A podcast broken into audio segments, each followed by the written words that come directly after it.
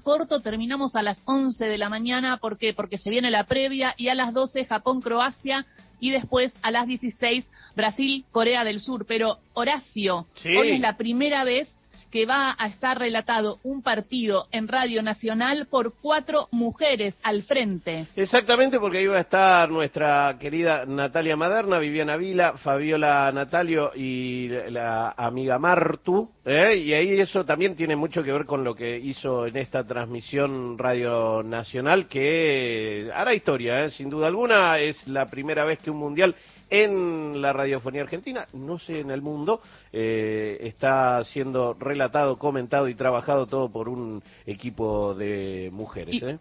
Y va a ser a las 12, ¿no? Porque van a relatar Japón-Croacia, Santi. Claro, Japón-Croacia, las primeras las transmisiones, como decían ustedes, también en el marco para la radiofonía argentina de, episodios que quedarán registrados en la historia por la significación que tiene que cuatro mujeres estén al frente de un partido de una Copa del Mundo masculina. Y después Brasil-Camerún. La verdad que eh, la grilla de partidos ya en esta instancia eliminatoria son todos eh, muy atractivos eh, y también con un